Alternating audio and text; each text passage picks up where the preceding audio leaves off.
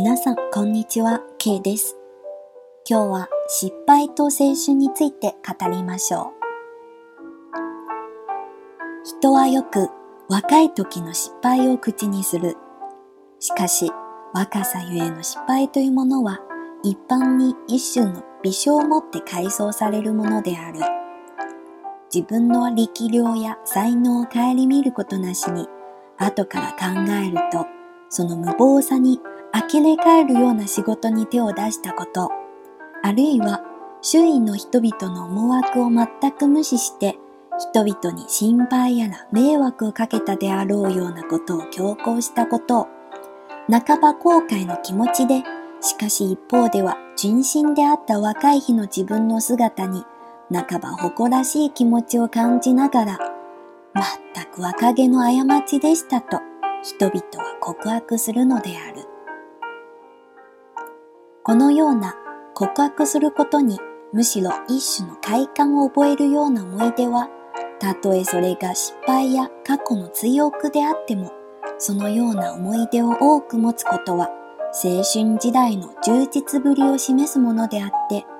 これを開墾という言葉をもって呼ぶのはふさわしくないであろう。若い人々を戒める言葉として、少年追いやすく学なりがたしという忠告を私たちは昔から繰り返し聞かされてきた。これは幾度繰り返されても十分とは言えないほど正しい賢い忠告である。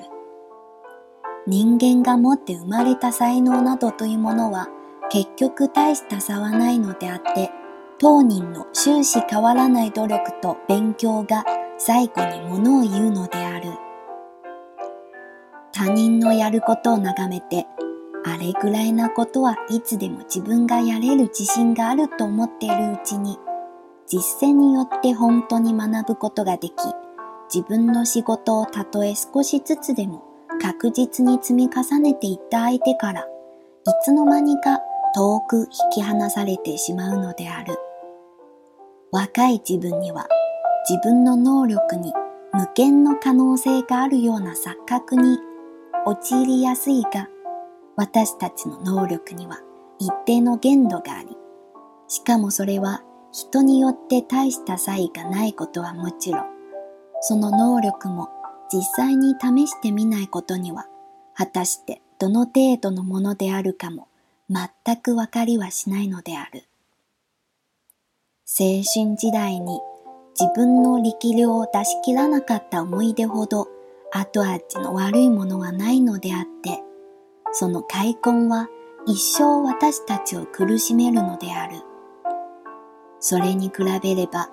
若気の過ちの思い出の方がはるかに楽しいと言わなければならない。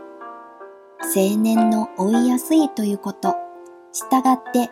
感覚も鋭敏で肉体も丈夫な時代に